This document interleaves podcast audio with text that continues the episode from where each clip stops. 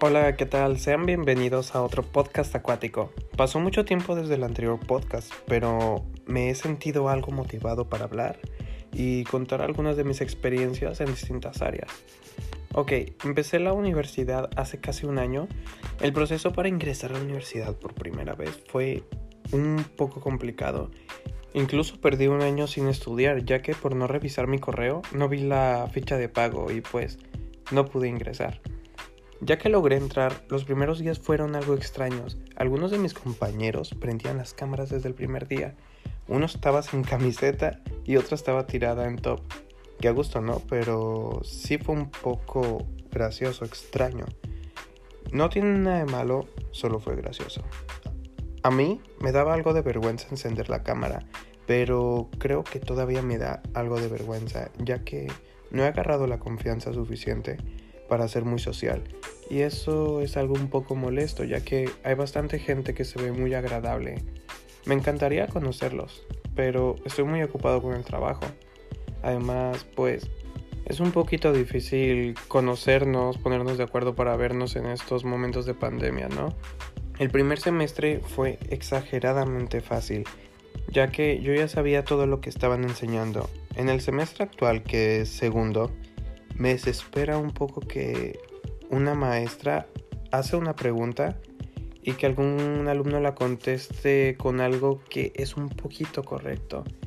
Y la maestra responda con un sí, está bien, en vez de explicar más a fondo con el tema. Uh, es como de que lo estás dejando con su respuesta, su creencia actual, pero no le estás, tal vez sí tiene un poquito de correcto, pero no le estás ayudando a crecer más, a fomentar ese conocimiento que tiene. También uh, tengo compañeros y compañeras que aprobaron la materia de rescate acuático y literal no saben nadar. no es que ellos estén mal por no saber nadar, lo que está mal es que estemos acreditando una materia que necesita de entrenamiento y práctica, las cuales no estamos obteniendo. Y eso es un poco frustrante porque realmente necesitan la experiencia.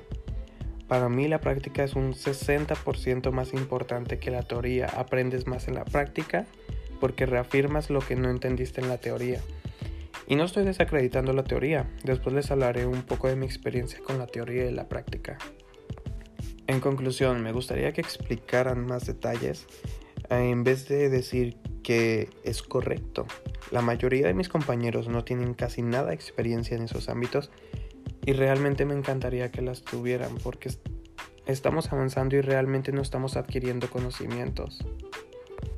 Cambiando de tema, ok, hace 7 meses llegó un momento en el que empecé a trabajar en un restaurante, que por cierto les voy a grabar un podcast de cómo es trabajar en un restaurante que es algo conocido en mi ciudad.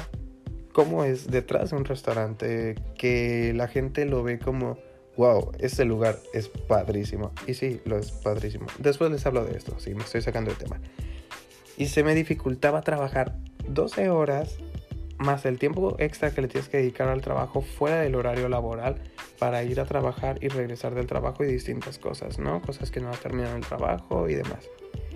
Ok, eso más las horas que lleva a estudiar la universidad en la mañana no me estaba dando tiempo para nada. Y pues poco a poco me ha ido agotando. Realmente empecé muy fuerte en la escuela, contestaba todo y ya sabía todo. Incluso fui escogido por bastantes como jefe de grupo. Me hubiera gustado ser mucho mejor jefe de grupo durante más tiempo porque ya me sustituyeron. Pero mis nuevas responsabilidades son realmente muy demandantes para mí. Ok, poco a poco me iba durmiendo en las clases. Ya no aguantaba, solo entraba y me dormía. Entonces llegó un momento en el que ya estaba súper desactualizado la información de la clase. Lograba hacer una clase pero decía, ¿de qué están hablando? ¿Qué es esto? Entonces, eso está padre en cierta parte, que empezaron desde muy básico y llegaron a un punto en el cual eran cosas que realmente yo ya no conocía, ¿no? Eso está padrísimo. Y malamente, pero creo que es lo mejor que he podido hacer, es centrarme en el trabajo. Que está mal, lo primero en lo que te tienes que centrar siempre son los estudios. Pero les explicaré el por qué, ya que en el trabajo sí hay quien me regañe, quien me llame la atención y aparte todo lo que yo haga mal va a afectar a mis compañeros de trabajo. Entonces ahí sí es otro tipo de responsabilidad que en el estudio. En el estudio el único que se afecta soy yo mismo, ¿no? Es probable que indirectamente o tal vez directamente a mi familia, pero, pero no se compara como en el trabajo. Ok, les voy a platicar un poco de las ventajas y desventajas de las clases online. Las ventajas realmente a veces te ayudan a crear las desventajas, ¿no? Entonces, les explico el por qué. Te acostumbras a estar a la comodidad de tu casa y se te hace muy fácil decir, se me fue el internet, se me fue la luz o se me trabó el celular, cosas así, pues, pretextos. Que a veces puede que no sean pretextos, pero yo creo que muchas, la mayoría de las veces que se usa realmente no lo es, ¿no? Entonces, se usan para cualquier cosita, ya sea que te vayas a ir a comer, ah, para que te pongas a hacer cualquier otra cosa menos tomar la clase. Por ejemplo, yo acabo de adquirir, tener una nueva adquisición. Me fui a comprarla durante las clases online. nunca me despierto tan temprano y me desperté temprano para irlo a adquirir. Ok, siguiendo con el tema de ventajas. Aunque eso de comer sí es una muy gran ventaja. Puedes despertarte justo unos minutos antes de que empiece tu clase.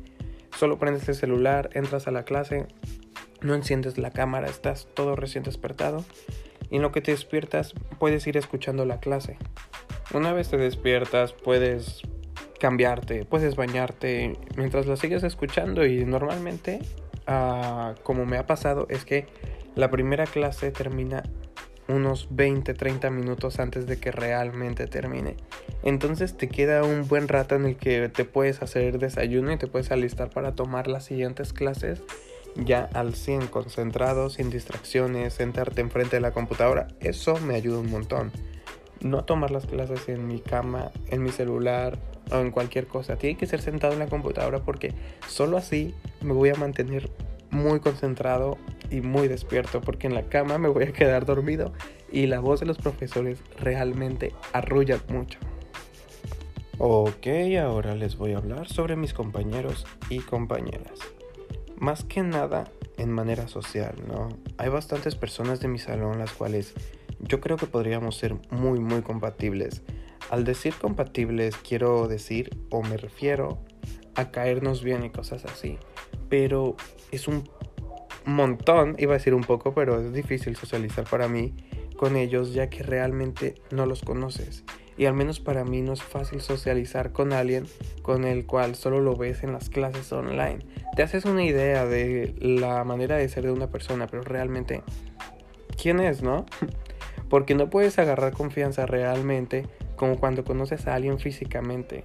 Nada como conocer a alguien en persona. Es algo súper mágico, es algo súper hermoso cada vez que conoces a una persona nueva. Probablemente se escuchó un carro fuera de mi casa, perdón. Y una cosa que se me hace un poco extraña, que realmente no lo es y no tiene tanto sentido, pero en mi caso lo es, es que aunque algunos solo son un año menor que yo, ya que yo perdí un año como les había comentado anteriormente, algunos son muy extraños y no lo digo en manera mala ni nada de eso, simplemente son muy distintos a mí y a veces no entiendo algunas cosas. Probablemente haya gente con las cuales no sea totalmente compatible. No me refiero a que me vayan a caer mal o nos vayamos a pelear o algo así. Normalmente no soy una persona que le haga fuche a los demás o, o cosas así, que las vea mal. Soy amigable, creo. Solo simplemente hay gente con la que eres más compatible y hay gente con la que no. ¿Verdad? Bueno, y eso no quita que uno pueda ser amigable con ellos. En conclusión, quiero clases presenciales, quiero conocer a mis compañeros, quiero que tengamos prácticas. Yo no soy la persona que más sabe del mundo, pero realmente tengo bastante experiencia en el ámbito de lo que es recreaciones acuáticas, turismo alternativo, senderismo y distintas cosas me encantaría compartir un poco de lo que sé, a, no sé, transmitir esas experiencias que yo he vivido, porque realmente son algo maravilloso. La preparatoria, que fue un momento que estuve en mucha práctica, fue lo más hermoso que pudo haberme pasado. Entonces, La pandemia me quitó la práctica de la universidad, pero también debe ser algo hermoso y, y es una lástima que lo estemos perdiendo, pero bueno, algún momento volveremos y espero que recuperemos todo esto, ¿no? Aquí concluyo mi podcast, les deseo un muy muy bonito día y que pronto regresemos a clases presenciales, ¿no? Hasta luego. Quiero mucho a ciertas personas, obviamente no a todas, a los demás, a los que escucharon mi podcast, muchas gracias. Me despido rápido, bye, hasta luego.